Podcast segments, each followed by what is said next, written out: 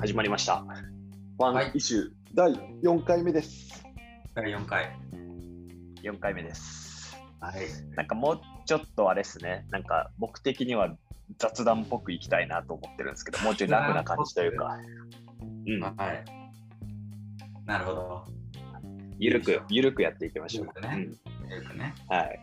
はい。ということで、この番組はですね、えーロックスの CEO の山田と、エージェントバンク事業責任者の植木の2人で、えースタートアップであったり、個人の成長に関するイシューを一つ毎週取り上げてですね、それについて雑談しながら、こう、新たな示唆を得ていく番組でございます。はということで、第4回は山田さんからはい。テーマを持。ってきていただきました。はい。はい。えーっとですね、今日は、えーカスタマーサクセスって言葉、まあ、最近よく使われるじゃないですか。使われますね。はい。で、まあ、すごく大事だと言われてますが、このカスタマーサクセスを、まあ、実現していく上で、一番重要な要素だったり活動っていうのは突き詰めると何なんだろうとはい。いうことをですね、ちょっとディスカッションしてみたいなと思ってます。なるほど。いいテーマです。で、まあ、これなそうな何かっていうと、なんかこう、すごいこう、うちの会社もカスタマーサクセス部門があるじゃないですか。そうですね。それぞれありますね。はい、それぞれであって、まあ、めちゃめちゃ頑張ってるんだけど、なんか、本当にカスタマーサクセス部門が一番カスタマーサクセスにとって一番大事なのかみたいなのをですね、うんうんうん。この SARS やり始めて3年ちょっとぐらいか、うんあのずっとそう思ってやってきたんですけど、なんか最近になって本当かって思うようになりまして、うんうんうん。なるほど。自分の中でちょっとモヤモヤがあるんですよね。なるほど。なんで、それ植木とかどう考えてんのかなっていうのをね、そううんうんうんちょっと聞いてみたいなというふうに思って、このテーマになるほどですけど。そうう。んうん。なんかまあカスタマーサクセスって、まあなんだろうな、そのすごく競技のカスタマーサクセスと多分講義のカスタマーサクセスがあるとは思ってて、でまあ、うんその競競技はすごくこうカスタマーサクセスという部門だったりチームがそのどうサクセスしていくかみたいな話、何していくかみたいな話と、えーもっと広い意味で、えーまあ、お客さんが成功して、えーまあ、サービスを使い続けて LTV が高くなるみたいな話があると思ってて、まあ、今日話したいのはどちらかというと講義なその、うんうんうんお客様を成功させ続けるっていうためにえ何が一番大事なんだろうっていうところなんだよね。あそこら辺植木は今どう考えてるのかなと。うん。なるほどはい。そうですね。なんか、僕も、なんだろう、僕が直接こうカスタマーサクセスに深く入ったことって、まあ、エージェントバンク立ち上げてからそんなにないっていう前提はあるんですけど、まあ、ただ、事業をやっていく中で、いろいろですね、まあ、試したりとか失敗したりとかする中で、まあ、見えてきたものもあるなと思ってるんですよね。で、まあ、結局、カスタマーサクセスってサービスを、えー使っていただくところから、まあ、なんだろうな、時間軸が経過すればするほど、やっぱり難しくなるものだっていうふうに思うんですよね。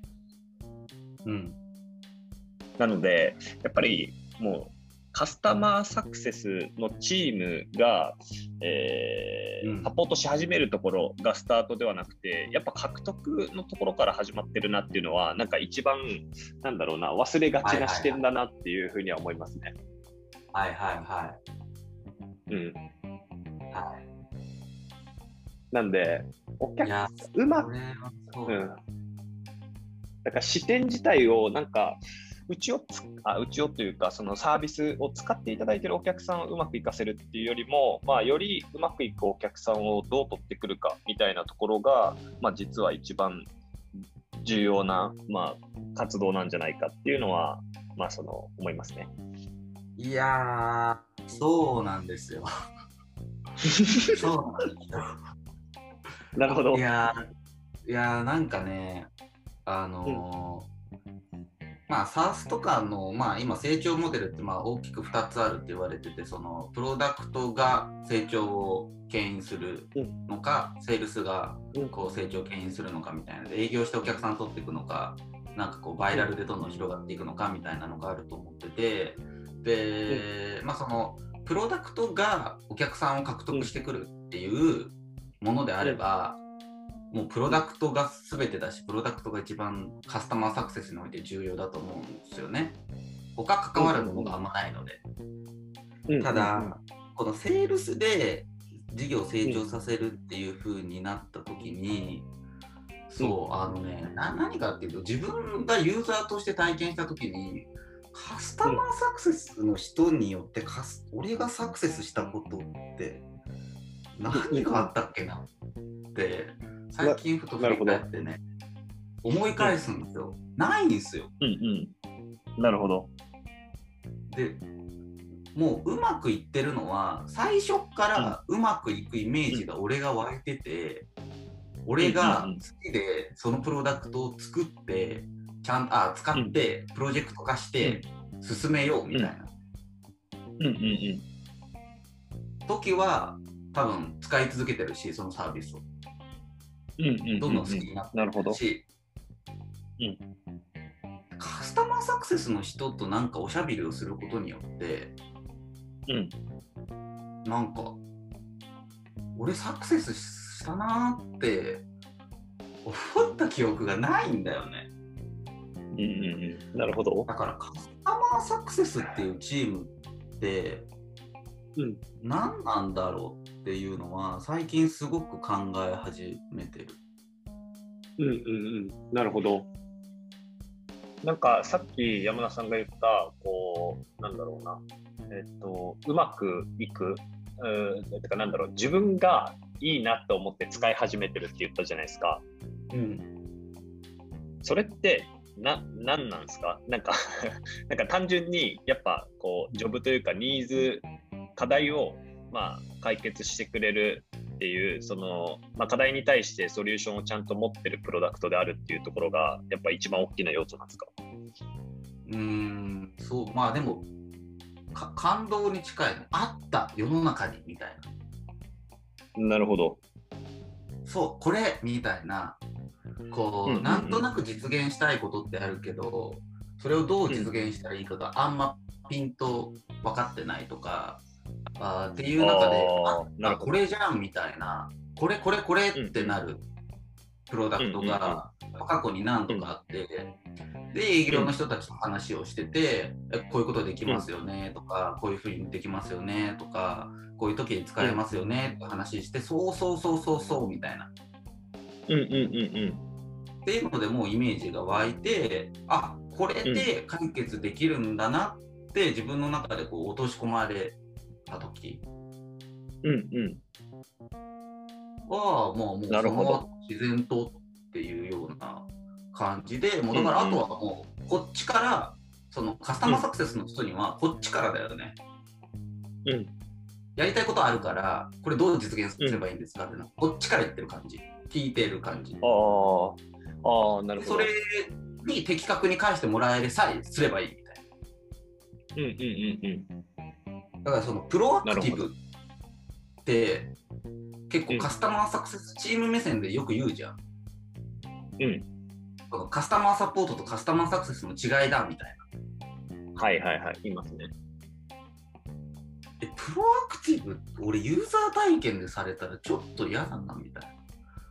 うんうんうん。なるほど。お前らの都合じゃんみたいな。こう。はいはい、俺のタイミングじゃねえからさみたいな。俺のタイミングで最上級のこう対応とか回答してよみたいな。うんうんうん。なるほど。そう。確かにね、なんか、うん。だからなんかあれかもしれないですね。なんか聞いてて思ったのは、カスタマーサクセスって、こう、お客さんを変えることももちろん大事だと思うんですけど活動として、まあ、プロダクト自体を変えていくっていうことも、まあ、ある意味一つロールとしてあるじゃないですか。うんうん、なんかそっち側でよりこう価値を発揮していれば、その入り口段階での、あその課題、そうやって解決できるソリューションあったんだっていう、なんか入り口側の体験の数みたいなのを増やしていくことが、なんかできるんじゃないかって思ったんですよね。うんうんなんかでも結構それこそプロアクティブとかお客さんを動かすみたいなことに、えっと、力をリソースを割きがち、まあ、それは多分目の前の解約率っていうところを追うっていう意味でも、まあ、すごく重要な活動だと思うんですけどなんうかん。真のカスタマーサクセスとはどっちに矢印が向いてどっちを動変えていくべきなのかみたいなところがなんか一つ今の話だと論点としては結構ありそうだなと思ったんですよ聞いてて。そうだね。だからなんか本当に変わってんのかなっていうのがかカスタマーサクセスのアクションによってなんかこうやっぱうんうん。大体やっぱ SARS の解約理由の大半って間違ったお客さんに売ってしまった。うんうんうん。がほとんどだと思っててうんうん実はニーズなかったとかタイミング間違ってたとか実はうちのソリューションが一番ベストじゃなかったみたいなお客さんに対して売ってしまったから解約するがうん突き詰めるとほとんどな気がしててだからそうんうん。れを変えるってそれうん。カスタマーサクセスというよりもコンサルやんと思っててうんうんうんコンサルやりますだったらわかるんだけど。うんうんうん。だし、コンサルが必要な、えっと、多分サービスもあると思うんだよね。うんうんエージェントバンクはそうだと思ってて、もうコンサルというサービスを、が絶対必要で、もうそれはなんかプロダクトとセットみたいな。うんうんうんそうですねひっくるめてプロダクトですみたいな。はいはいだからサービス提供そのものだと思ってるから、そういう時は必要だと思うけど、それってカスタマーサクセスなのかなみたいな概念として。なるほどプロダクトやんって思ってる。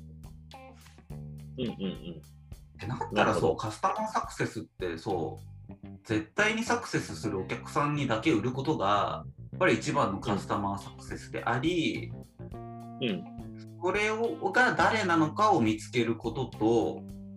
うん。それを広げられるようにするうんうんのが、カスタマーサクセスという、まあ、競技の人たちを定義するのだとしたら、うんうん重要なんじゃないかなっていうのはなんか最近すごい感じるところなんであんま人いらないんじゃないかなみたいなのをすごい最近感じてきたんだよね。えー、なるほどそうなんか SARS ってカスタマーサクセスが一番でかい組織になるイメージがめちゃめちゃ最近強かったんだけどもともと。うんうんでもそれって間違った客に売ってるからじゃね？みたいな。うんうんうんうんうんなるほどでアップセルはもう営業じゃん。まあそうですねアップセル、クロスセルって。うん。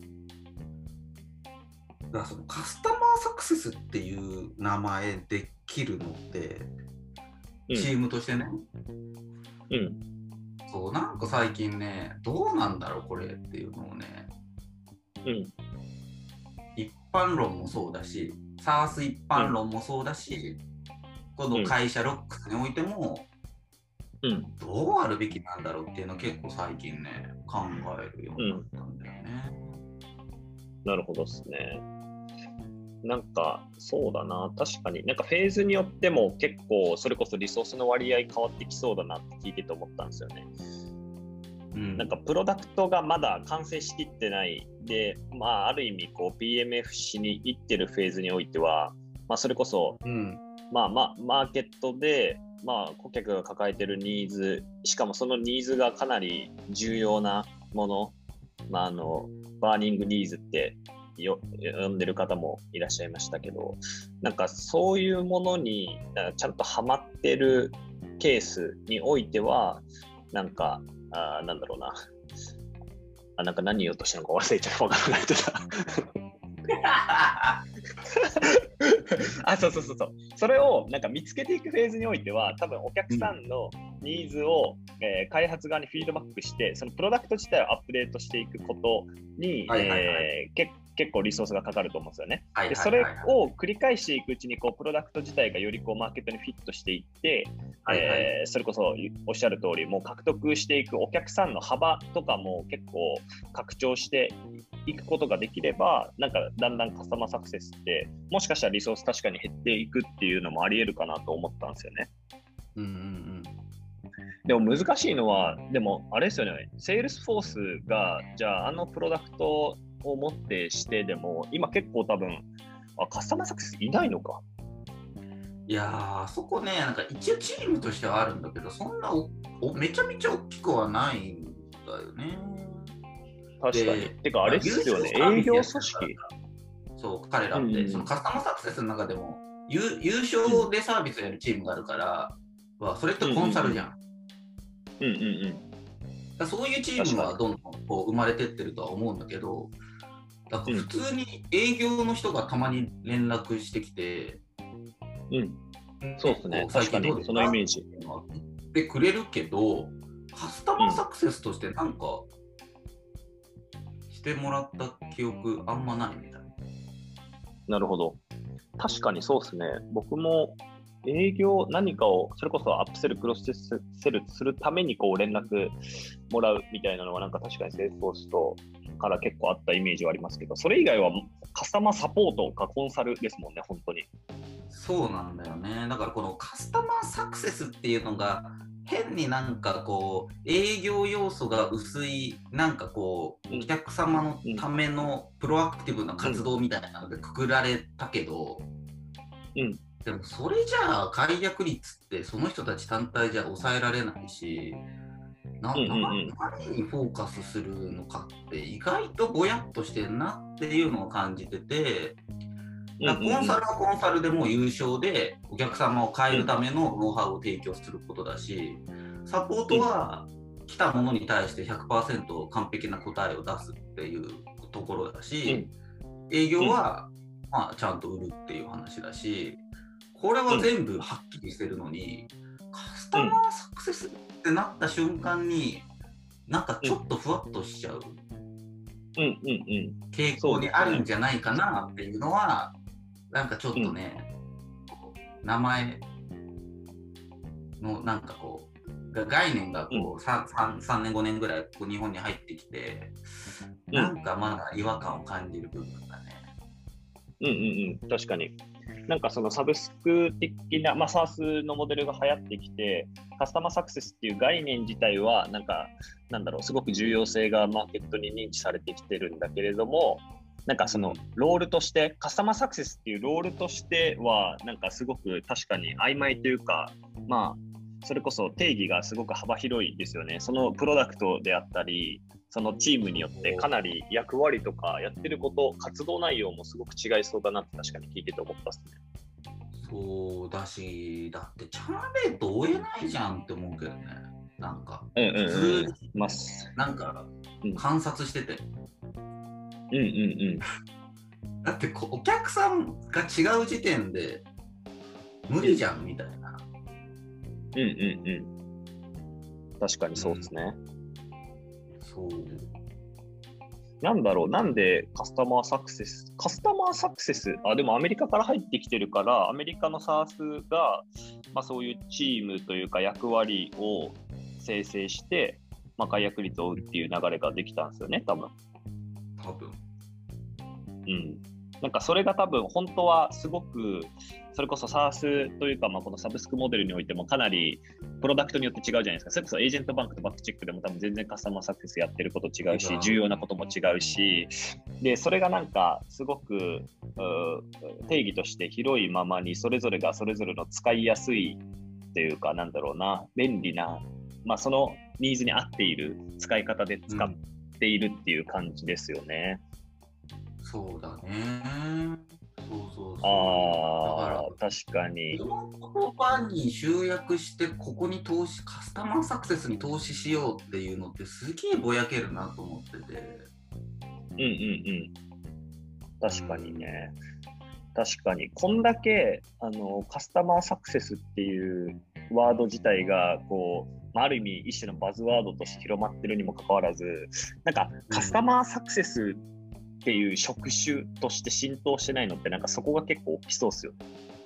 そうだね。なんかそうそうそう。どっかの会社でカスタマーサクセスでめちゃくちゃ成果残してましたって人がなんか別の会社の SARS のカスタマーサクセスとしてすぐワークするかっていうとなんか全然違った能力求められてたりとかそういうの結構ありそうですよね。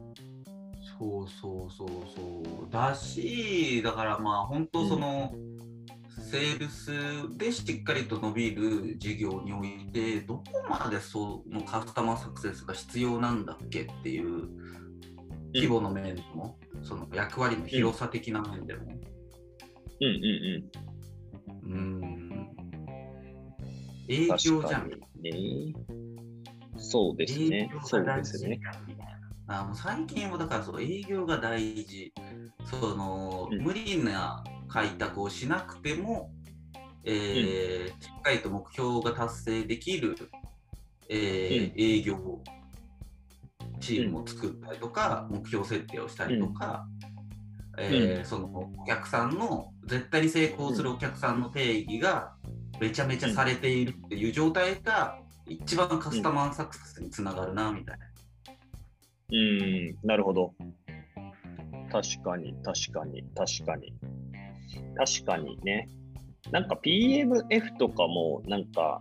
あれっすよね。本当に、まあ、あまたある、まあ、そのマーケットの中での、まあ、顧客属性の中で、結局、どこにリーチしてったら一番、こう、サクセスしやすいお客さんなんだっけっていうのを見つけるって活動と、そのなんかそのお客さんにリーチする最も効率的なチャンネルをどう構築するかみたいなところの2つの要素ってなんか結構 PMF っていうことにおいてなんか忘れがちというかなんか抜け落ちがちなんですけどなんか結構重要っすよね今の聞いてて思ったんですけど。重要だね。だからそこの司令塔みたいなイメージで、その少ない人数だけれども、カスタマーサクセスを全体に導くために、その既存のお客さんから学んで、それをセールスに戻す、プロダクトに戻すっていうのは分かるんだよね、めちゃめちゃ。うんうんうん。うんうんうん。なるほど。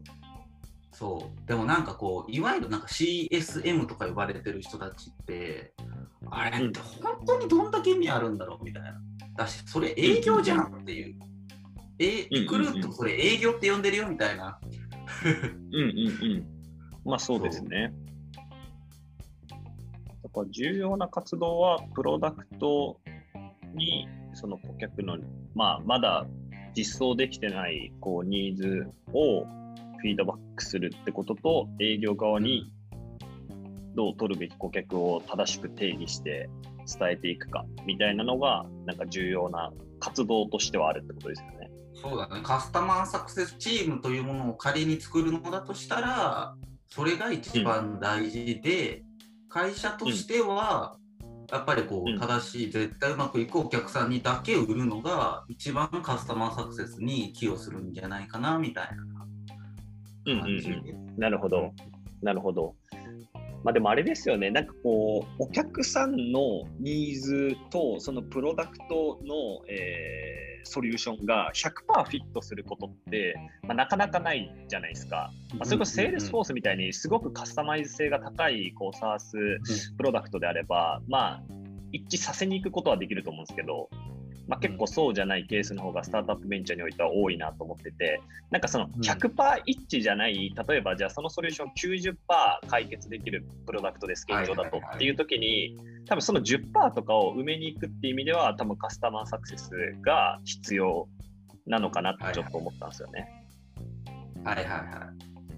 い。はい。そこはだから100%一致する。うん。に内包されるべきだよね。ああ、なるほどだってプロダクトの不足を補ってんだから、プロダクトじゃんみたいな。ああ、なるほど。これプロ？ででうんそれをいらなくしていくのがプロダクトでしょ？みたいな。そうですね。それは間違いないですね。まあ、だから、プロダクトチームに内包された方が綺麗じゃないかってことですか？そうそうそうそう。まあそっちの方がね、しっくりきそうはいはいだからチャーンレートを追うじゃないみたいな。あもしくはプロダクトと一緒にチャーンレートだったらいいかもしれないけど、ああ、なるほど。確かにね。まあだからあれかもしれないですね。そのなんか目標との紐付け方がやっぱ難しいから、なんだろう。うんまあとはいえ多分事業としては解約率を抑えていきたいっていう全体のまあ力学を働き、一番に働く中でいくと、なんかそこを人が介在してなんとかしようってなって、そこにじゃあチーム必要だよねってなってできてるのがカスタマーサクセスチームみたいなイメージなんですかね、世の中。そうそうそうでこれが結構ね、悪循環構造に実は入る入り口なんじゃないかなって最近感じ始めてる。うーん、なるほど。えー、なるほど。なるほど。なるほど。じゃあ、まあそういうことですよね。まあ、うんなるほど。だから解約率を別に追うためのチームとして置くってことは、それこそ、えー負のスパイラルに入る一つのなんかうん構造になっちゃう。でもなんかさっき言ったような本質的にはプロダクトへのフィードバックであり、まあお客さんがそのプロダクトを知った時にもうめちゃくちゃ抱えてる課題解決できるやんっていう状態を作り上げていくためのフィードバックであり、取るべき顧客の定義みたいなところにリソースが避ける構造とチーム配置の仕方とロールの持ち方みたいなのをどう定義するかっていうのを見つめ直した方がいいんじゃないかみたいな主張ってことですよね。そうだね。それがまあ競技のカスタマーサクセスの見直すポイントであり、そもそも全体として競技のカスタマーサクセスに力を入れることによって、なんだろうな、そのカスタマーサクセスが、えーめちゃめちゃ促進されるっていうのは直接的ではないって感じかな。間接的である。うんプロダクトとうんうんうん営業にが改善されるから改善されるわけであって。はいはいはい。直接的にカスタマーサクセスの人たちがカスタマーサクセスをもたらすっていうのは実はあんま変数として重要じゃないんじゃないかなみたいな、そういう考えなですね。なるほどですね。まだ、たなるほど、なるほど。確かに。どうやって置くべきなんだろう。なるほど。でも、わかります。とても、わかります。うん だからなんかやっぱ、まあ SARS の中でもやっぱそもそもでいくとやっぱそれこそ最初ちょっと話し合ったようにプロダクトとかその事業の価値とかに紐づいて多分カスタマーサクセスとして求められることがまあ全く変わる、まあ、コンサルが必要。例えばエージェントバンクとかだともうコンサルがもう必要不可欠な、まあ、ある意味プロダクト。なのでそういうプロダクトの場合はそのチーム、まあ、それがじゃあカスタマーサクセスチームかというか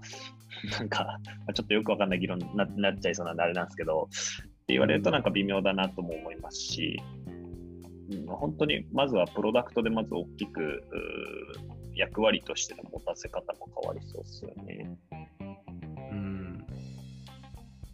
うん。そうそうそうまあでも、まあ、結局言いたかったのはカスタマーサクセスのためにはセールスが一番大事なんじゃないか説なので。はいうんうんうん。なるほど。うんうんそうですね。いや、ここは本当に多分、こっから、なんだろう、それこそ、やなんだろう、ザモデルから、こう、ザモデルの中でのそれぞれのあ分業体制における目標の持ち方とかって、なんかまだまだアップデートされていきそうですよね。なんかどうなんだろうね今、アメリカの SARS とかってどうなってるんですかねなんかその辺深掘るとすごく面白そうだなって思いました。そうね、そうね、そううねん。。うん。10年早いって言われてますもんね。はい。はやばい。いちょっと、じゃあ、時間ですね。はい。ということで、今回は、考え事でした。はい。講義のカスタマーサクセスについて、ちょっと、そもそもなんだっけっていう問いを立てながら、ちょっといろいろ話してみましたというところで、ぜひなんか面白いなとか、いや、こういうふうにうちは考えてますよとか、なんかそういうのあれば、ぜひ、ハッシュタグワンイシューでツイートしていただけるととっても嬉しいです。で毎週更新してますので、ぜひフォロはーよろしくお願いします。お願いします。はい、じゃあ、今週もありがとうございました。また来週。はい、ありがとうございました。ありがとうございました。